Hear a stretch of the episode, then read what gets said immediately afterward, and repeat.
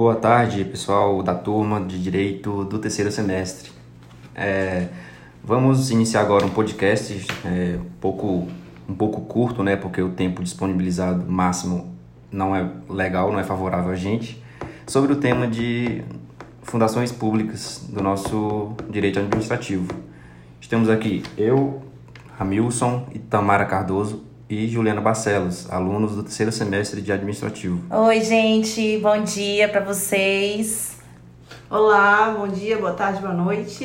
É isso aí. é. A gente, poderia, a gente poderia começar um pouco falando é, sobre o conceito mais raso, né? não tão profundo que onde vocês duas poderiam. Então. A Juliana pode falar, né? Tá aí já sim, com. Sim, vamos lá? Bora. É, ela tá mais explícita no decreto da Lei 200 de 67, mais especificamente no artigo 5, inciso 4, que vai falar um pouquinho sobre ela, que ela surgiu é, no direito privado, que tem uma personalidade, personalidade jurídica e tem um determinado fim específico. É claro, né?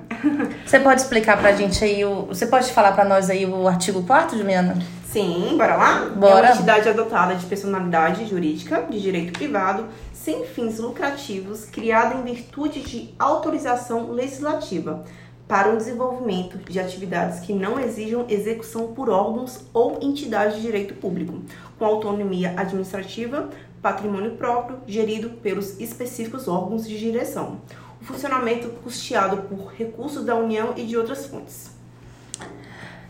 É, exatamente como a gente viu aí, né, a fundação pública, ela, ela surgiu, né, de um modo de fomentação, né, é uma, ela é um ente que foi criado para poder, uma função social, uma função educacional, é, e também tem diversas é, características no âmbito é, privado, né?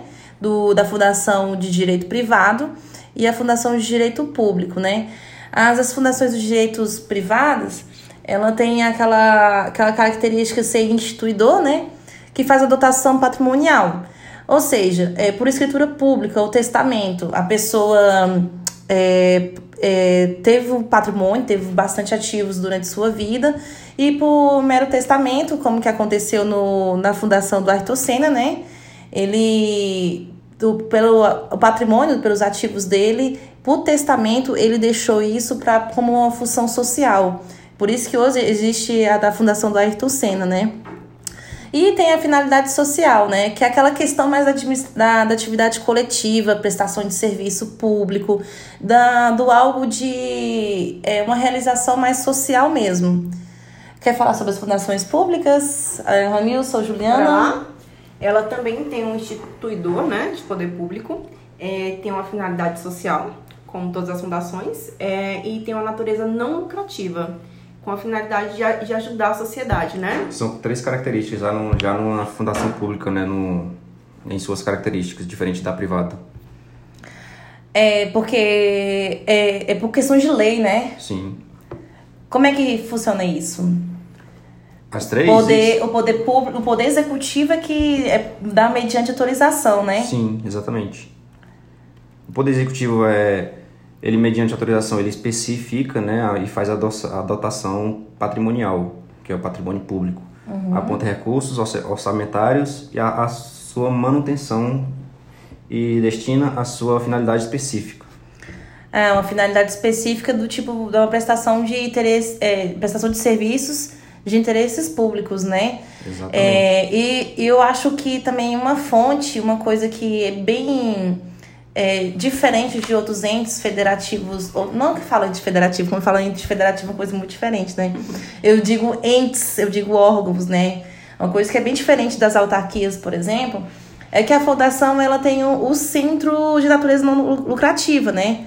Ela não tem aquela atividade de natureza é, é, econômica e exploratória como as SAs, a, a empresa pública. E isso reveste muito mais da natureza de social, a questão educacional, tudo ao bem comum e ao interesse público, né? O bem da sociedade, né? Uhum. Ela tem uma personalidade jurídica tanto privada como jurídica pública. É. É adotada de natureza de pessoa jurídica privada se for criada pelo poder público, né? Integra a administração indireta, noteia-se por grandes cargas de normas do direito público. Ela meio que quer um, faz a função de apoiar a sociedade, né? De apoiar pessoas carentes, famílias carentes, né? E tentar uma mudança social. Exatamente. Quer falar mais um pouco, Ramilson? É, então, gente, a fundação pública, ela tem uma diversas, como se fala, diversas características no, no âmbito patrimonial, no âmbito legislativo, no seu objeto, na sua criação. Então, assim, eu digo diferente em questões de direito público e de direito privado, né? Porque a de direito privado, ela integra a administração indireta e constituídos para atividades sociais, e quando de direito público é uma entidade administrativa e com poder de autoridade. Isso acontece que nem na FUB, né, que é na fundação da Universidade de Brasília, como a UNB. A UNB ela é uma fundação, ela é um poder de autoridade, entidade administrativa é, e autorizada por lei. Então, portanto, ela é de direito público, né, bem diferente de outras entidades que são de direito privado. A, a sua criação da, do direito público, a lei específica, né, instituidora, e quando direito privado, a lei específica autorizadora e tem uma inscrição de atos constitutivos no registro civil das pessoas jurídicas, né? Que é igual o caso de quando você abre uma empresa na junta comercial, é, é quase parecido, né? É, quer, quer falar mais alguma coisa, Juliana? É, eu quero falar sobre alguns exemplos, né, de fundações. É, Uhum. Fundação Nacional do Índio, Fundação do Instituto Brasileiro de Geografia, Mas a UNB, caso- a USP. Mas esse caso é fundação pública, né? Sim, As- sim, São as sim. fundações públicas que eu acabei de citar. É, exatamente. Agora sobre é, fundações privadas. É, Fundação Bradesco, né? Que é a do Ailton Senna, que a gente citou anteriormente. Uhum. É... E Tem, não, tem a do também do Cazuza, né? Não tinha? Sim, do, Do Cazuza. Do Neymar. Ah, tem o Do Neymar, Neymar. também, É um tem uma série de coisas. É. Gente, então assim, percebendo, é, nessa organização da, da administração pública, um dos entes, um dos órgãos da, que é a fundação pública, ela se define como um, é, um diferencial, direito privado e direito público. Então a gente acabou de falar sobre isso, né? E, tam, e dentro dessas especifica, especificidades, lamento dizer que eu tô, tô embaralhando tudinho aqui. É, é, tem uma doutrina, né? A doutrina do Justin Filho, que ele cita que aquela que quando você fala assim, a fundação pública, é, quando você cita fundação pública, o que você acha, Ramil? Se é direito privado ou direito público? Bom, pelo próprio nome, como o próprio nome já fala, né, bem nítido, que já é entidade pública, mais ou menos uma coisa não privada, né? Não. Na, na jurisprudência, ele significa o seguinte: quando você cita, você faz aquela citação, fundação pública, entre aspas, ela é uma pessoa de direito privado. Ela desempenha atividade sob regime de direito privado e que é mantida total ou parcialmente com recursos públicos. É quase o inverso, né? É, porque assim, quando você fala, ah, só fundação, beleza, vou ali na fundação. Você já dá aquele toque que ela é de direito privado, mas não, é ao contrário. Na jurisprudência ele fala dessa forma.